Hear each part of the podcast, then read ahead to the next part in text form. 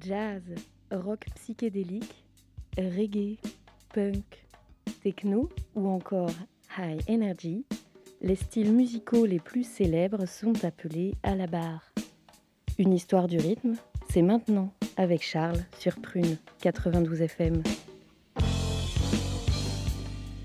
Hmm, les années 70. Quel souvenir affreux pour l'italien moyen. La squadra Azzurra perd la finale de Coupe du Monde, Berlusconi construit son empire médiatique, et les années de plomb font de l'attentat le moyen principal de reconnaissance politique. Rien n'y fait, c'est une décennie pourrie jusqu'à la moelle. L'Italie ne trouvera pas son salut dans son football, ni dans la politique, mais bien à travers un nouveau style musical venu d'outre-Atlantique chez nos amis états-uniens. Ce style est savamment partagé par la plupart de ces disques de jockey qui mixent avec des vinyles dans ces nouveaux lieux de fête, des discothèques. Mais là, je ne vais pas parler de disco, mais plutôt d'un sous-type qui prendra une importance plus importante dans les années 80 en mariant des instruments acoustiques à ces nouveaux synthétiseurs.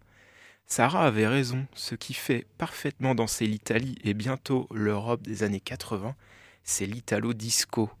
Mais comment la définir? C'est bien le problème avec cette musique. Personne ne sait exactement ce que c'est. Ou plutôt, chacun y accole un adjectif différent puissant ou cheesy, vocal ou dub, kitsch ou fondateur. Mais tout le monde est d'accord, c'est un style bien particulier. Je cite, Nous qui faisions des expérimentations personnelles, nous ne pensions pas que nous étions en train de créer un genre musical. C'est 10 ou 15 ans après qu'on a commencé à employer la définition d'Italo Disco. Ces mots sont de Manlio Cangeli, un des producteurs les plus importants avec près de 60 titres écrits ou arrangés pour lui ou pour d'autres, dont quelques titres parmi les plus importants.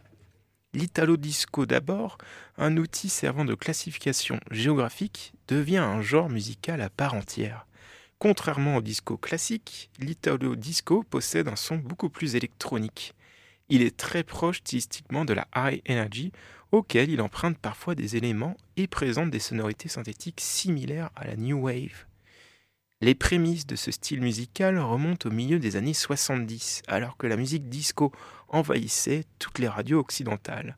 En ce temps, pas d'italo disco, mais il y a déjà quelques producteurs qui souhaitent changer quelques éléments dans ce style très cadré. C'est le cas du désormais célèbre Giorgio Moroder. Ce natif des Alpes italiennes a déjà une carrière fournie en 70 puisqu'il a, accompagné Johnny Hallyday comme bassiste en tournée et produit des albums dans son studio munichois pour des artistes renommés tels que David Bowie, Eurythmics, Elton John ou encore Freddie Mercury. Mais ce qui nous intéresse ce soir chez Giorgio Moroder, c'est sa contribution personnelle au disco qui va littéralement changer les compositions de dance music. En 1977, il produit son album intitulé From Here to Eternity, album entièrement électronique où les morceaux s'enchaînent sans interruption. Acclamé par les critiques et le public, c'est le titre homonyme qui occupe les premières places des charts britanniques et américains. Le morceau From Here to Eternity abandonne toute forme d'instrumentation traditionnelle au profit de nouvelles formes de musique électronique avec ses percussions, ses synthétiseurs analogiques et ses boucles de basse, certains le considèrent comme l'origine de l'italo disco. Ici, Giorgio Moroder va intensifier le rythme du disco habituellement joué en augmentant les BPM et en délaissant le morceau de véritables paroles. On préféra à ces dernières des voix voicodées entonnant un refrain entêtant et des poussées jouissifs particulièrement aigus comme il sait si bien le faire. D'une certaine manière, ça annonce ce qui va se produire plus tard avec Donna Summer. Pour reprendre notre cours, on le sent, il y a un virage plus électronique, plus rythmé. Ce n'est pas encore de l'italo disco à proprement parler, mais ça reste une révolution musicale dont beaucoup d'Italiens vont s'inspirer par la suite. Pour vous ce soir, je repasse une nouvelle fois Giorgio Moroder pour le bonheur de vos tympans.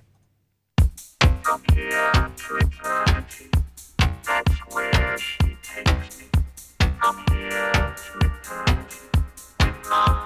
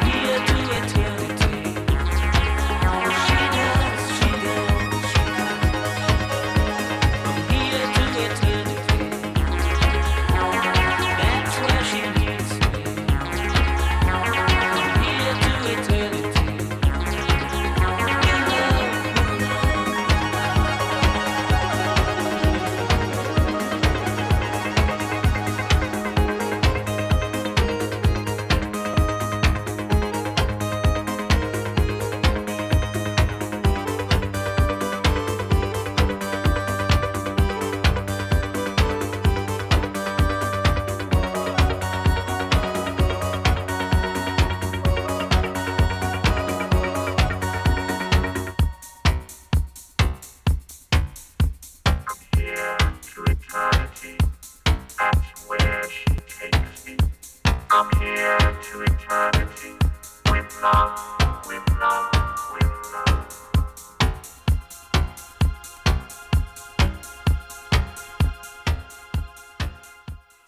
Giorgio Moroder joue un rôle primordial dans l'édification de l'Italo disco, c'est grâce à son audace musicale évidemment, mais aussi parce qu'il a accepté de marier disco et musique électronique en acceptant d'une certaine manière la mondialisation. Parole anglaise, influence instrumentale américaine et production allemande. Le message est entendu en Italie. La musique que l'on entend dans les nouvelles discothèques ennuie les DJ. Il y a un manque d'énergie et ce sont deux frères siciliens qui vont prendre en main cette nouvelle façon de produire de la musique, les frères Bionda. Durant les années 70, Carmelo et Michelangelo ont déjà produit deux albums, Fratelli la Bionda et Tutto va bene, deux ballades acoustiques purement traditionnelles ne cassant pas avec l'ordinaire.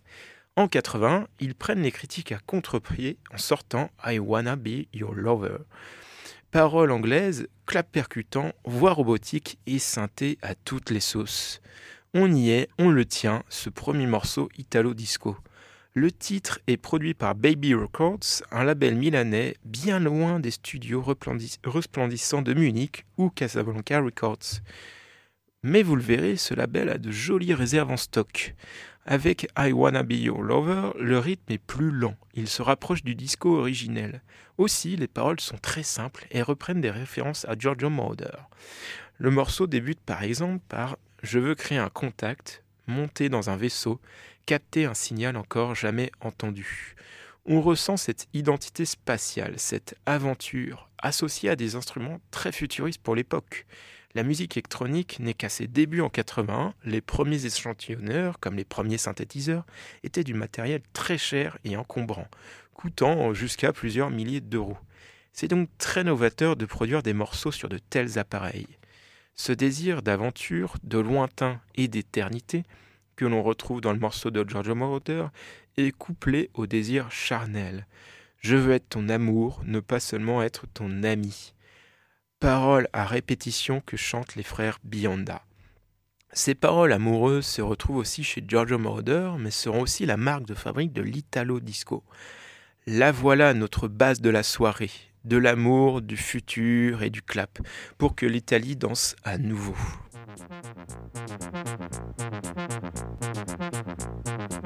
Make contact. Riding in a spaceship, 1984. Picking up a signal, never heard before. Wanna be your lover, wanna be your lover, wanna be your lover, not just be your friend. Wanna be your lover, wanna be your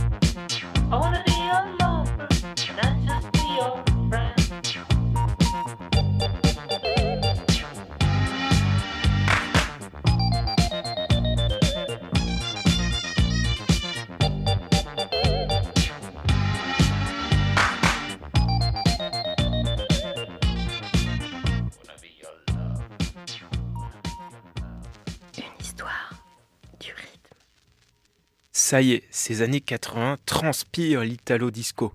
Après le coup de tonnerre des frères La Bionda, les morceaux italo disco sont légion et envahissent non seulement l'Italie, mais aussi le reste du monde occidental, en passant par les radios et discothèques européennes et américaines.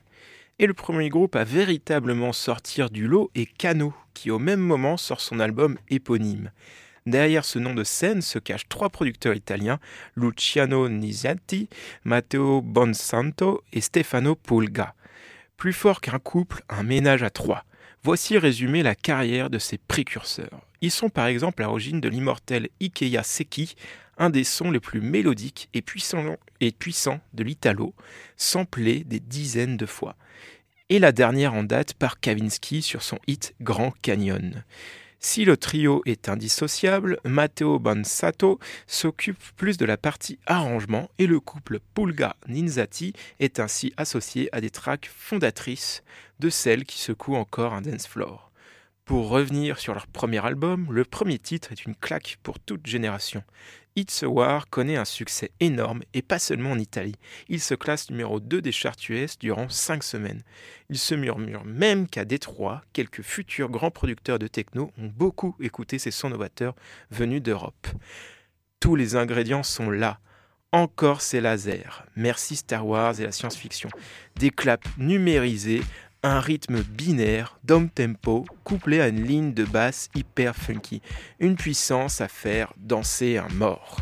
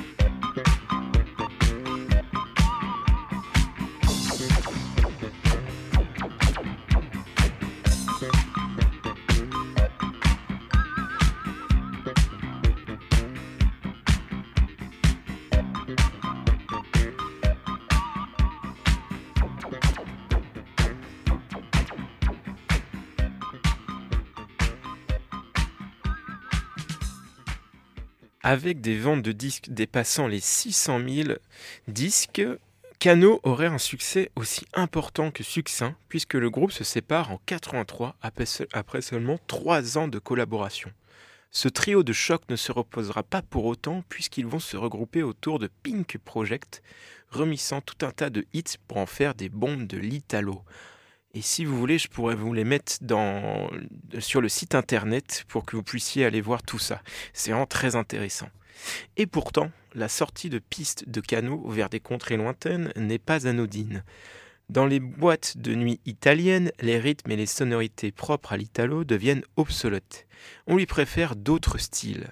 Mais cela ne s'arrête pas pour autant. L'italo disco est très apprécié dans les pays voisins, notamment l'Allemagne. Un producteur, Bernard Nikulski, un Polonais migrant en Allemagne, sort le double album Best of Italo Disco pour faire connaître à tous la musique Dance Mad in Italy. Profitant de cette vague Italo-disco qui secoue le reste de l'Europe, le projet Dan Arrow est créé la même année, en 83, par le chanteur américain Tom Hooker et supporté par le label milanais Baby Records dont je vous parlais tout à l'heure, qui avait produit les frères La Bionda et qui est à l'origine finalement de l'Italo Disco. Et le génie commercial de ce projet, c'est que le chanteur de chaque morceau n'apparaît jamais publiquement en concert ou dans les clips. Denaro, c'est un pseudonyme inventé par le label italien pour pouvoir vendre de l'italo disco outre-Atlantique. Pour cela, il demande à Stefano Zandri, un mannequin milanais, de faire semblant de chanter durant les apparitions live et scéniques. Ces apparitions sont toujours très kitsch et spectaculaires. Sa chevelure dorée accompagne bien son style de cattivo lagazzo avec un mauvais goût certain. En fait, on peut y voir l'idée d'un projet provocateur qui use tous les outils marketing juste à la corde pour vendre encore et encore, n'étant finalement qu'un miroir de la société. Première anecdote intéressante, denaro est un jeu de mots en italien. Le terme denaro signifie argent en italien. Aussi, durant une entrevue, le chanteur lui-même explique ce tour de passe-passe. Je cite il y avait un petit problème, cependant. Il ne pouvait pas chanter, donc la solution était de ne jamais le laisser chanter ou de mettre sa voix si basse dans le mixage de sorte qu'elle soit inexistante. Il débuta comme une image. Il allait travailler sur ses costumes et ses vêtements et quelqu'un d'autre allait chanter sur les disques. La vérité est que la vue est un sens plus développé que oui chez les humains. Les gens ont tendance à acheter et écouter ce qu'ils aiment voir. C'est en écoutant le morceau Mad Desire, plus gros succès du groupe, que l'on ressent le plus cette facticité exacerbée, avec des paroles tournées autour du désir maladif de l'homme qui se bat pour reprendre son être cher. Denaro, le lover de l'Italo, est au summum de son art. Le vidéoclip est sublime, une fille qui court, des images sombres, la pluie, la peur, la fuite. Et puis un sauveur, Denaro bien entendu.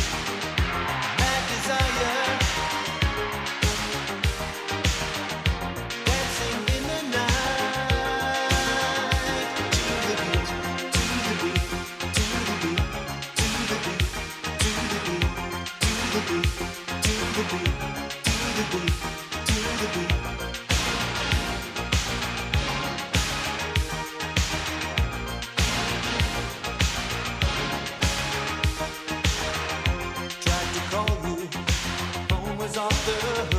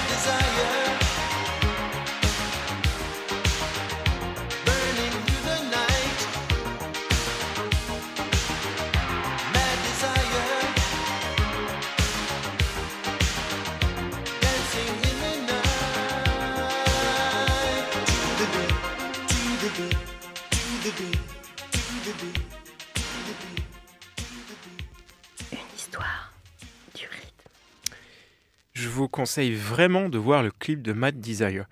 Euh, Freddy Nadjar, le boss de Baby Records, avait anticipé le phénomène du vidéoclip et c'est certainement la première maison de disques qui produit un clip pour de l'italo disco en y mettant les moyens. On sent que l'italo disco fait recette et que les labels sont prêts à tout pour faire fructifier leurs investissements.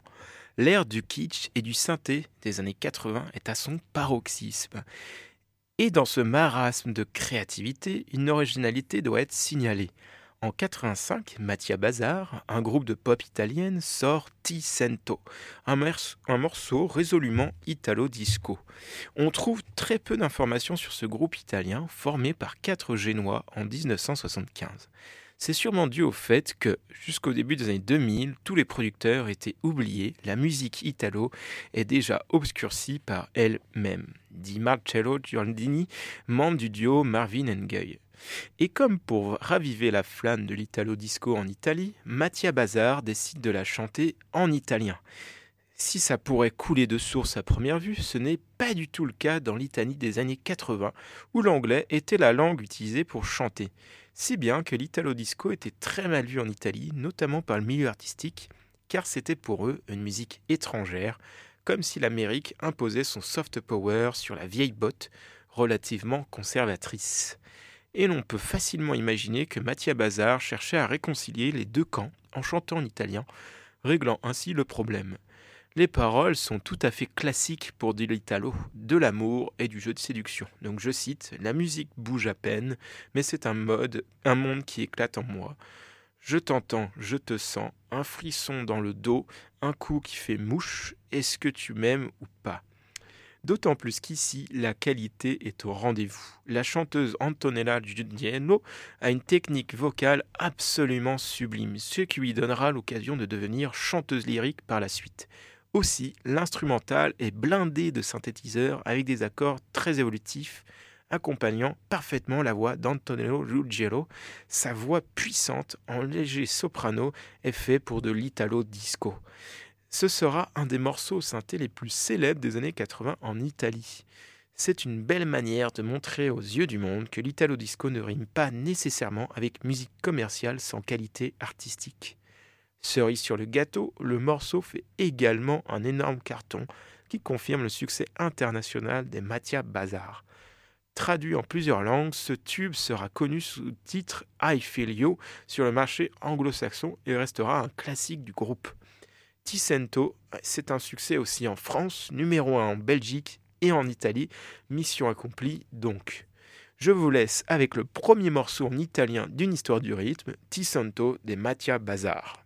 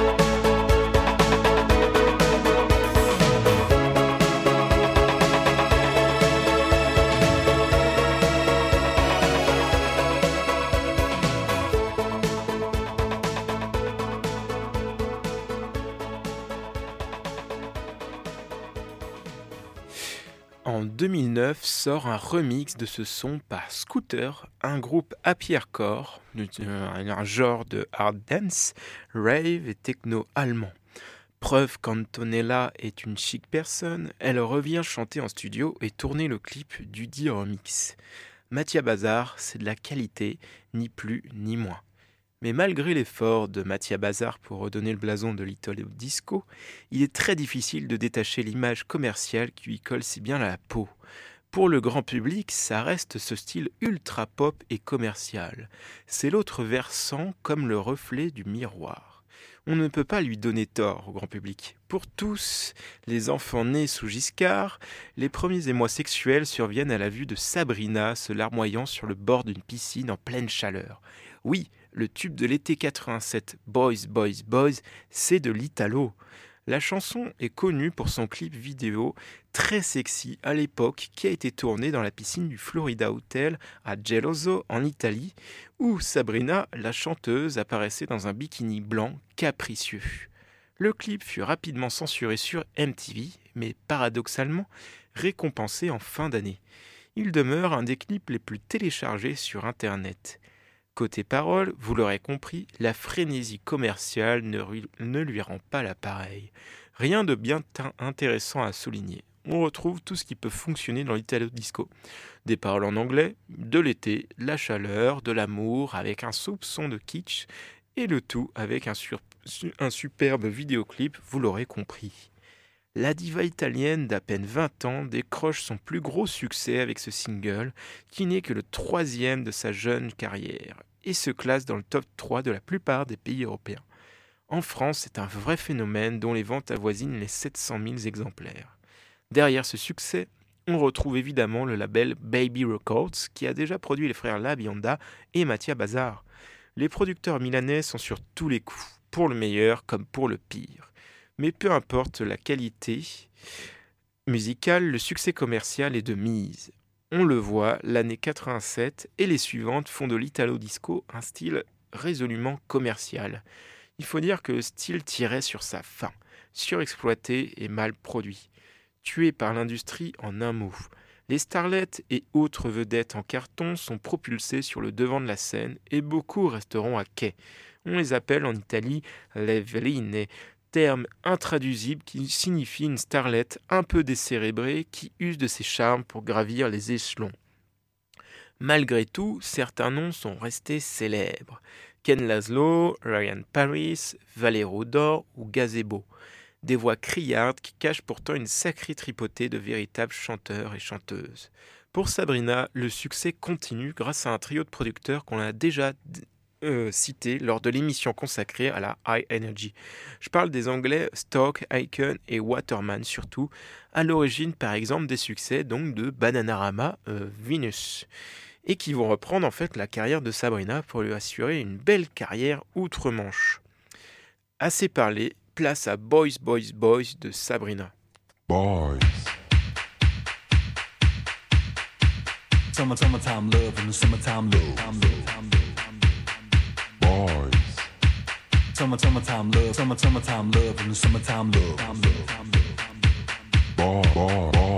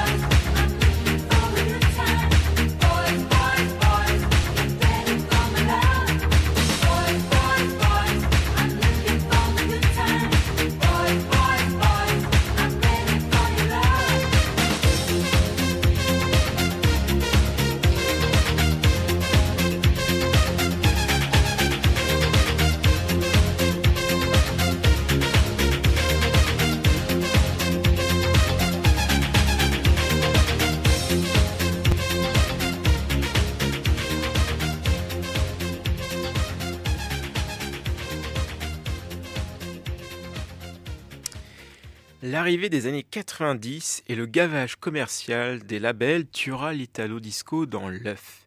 Après Sabrina, il sera difficile de passer des hits d'une telle ampleur. Côté musique électronique, la techno et la house vont prendre la relève, avec notamment la French Touch, qui va éclabousser le monde entier de sa superbe. Côté grand public, certains hits hip-hop et surtout de la pop commerciale américaine reprendront leur place d'origine. Seules quelques perles commerciales dans le genre de notre soirée, telles que Barbie Girl d'Aqua ou la Macarena, agiront en qualité de barreau d'honneur durant l'été 90. Mais rassurez-vous, l'Italo Disco is not dead, ou plutôt Italo Disco non è molto. En effet, reste la question de l'héritage. Oublié, ringarde, l'Italo est, revenu en force depuis la dernière décennie. Et les spécialistes se rendent compte que ce qui, ne semblait qu'un sous-style pop a été à l'origine de bien des musiques électroniques. Les grands producteurs de techno de Détroit le reconnaissent bien volontiers. À leur culture Motown, ils ont ajouté des éléments européens. L'électro de Kraftwerk du côté de l'Allemagne, mais également l'Italo Disco. De grands DJ et producteurs actuels se réclament de son influence. Des labels de réédition et de production émergent. Encore une fois, ce ne sont pas forcément les Italiens qui sont férus d'Italo Disco. Disons plutôt qu'encore aujourd'hui, les amateurs d'Italo se trouvent plutôt en Allemagne et aux Pays-Bas pour parler de l'Europe. Par exemple, on peut nommer le superbe label Italo Deviance, monté par Marcello Giordini, l'un des compères de Marvin Gaye, mais aussi Modball, Dark Entry, Bordello a Parigi ou encore Archivio Fonografico Model No. De tous ces labels qui éditent ou rééditent des morceaux au doux parfum d'Italo Disco, j'ai choisi de faire ressortir Bordello a Parigi, qui, contrairement à ce que son nom laisse penser, vient des Pays-Bas. On peut retrouver quelques belles sorties datant du siècle dernier, mais aussi des morceaux bien plus récents, comme par exemple Tu sei pazza, sorti du four en 2021 grâce au producteur italien Daniel Monaco. Bassiste de formation, il se met à produire des sons très axés italo-disco et Eurodance en s'installant à Amsterdam il y a quelques années maintenant. Tu sei pazza est le meilleur exemple de ce qu'il sait faire de mieux en hommage au producteur italien des années 80. De l'italo survitaminé à coups de synthé et de clap, complété par une voix robotique. C'est le parfait mélange entre l'eurodance à la sauce Giorgio Moroder et l'italo disco des années suivantes. Et cerise sur le gâteau, on a même le droit à un très joli riff de guitare. Et c'est sur ces belles paroles que je vous laisse reprendre le chemin du sommeil, chers auditeurs et chères auditrices. C'est la dernière émission de la saison, je ne peux pas encore vous dire si celle-ci sera renouvelée. Avec en première loge Nelson et Amélie, on remercie tous celles et ceux qui ont pris le temps d'écouter notre travail. Ceci n'est qu'un au revoir, pas d'adieu pour la team d'une histoire du rythme. On se réinventera comme a su faire l'Italo Disco durant son histoire. Profitez de l'été, faites l'amour et à défaut, écoutez de l'Italo Disco, Forza Italo.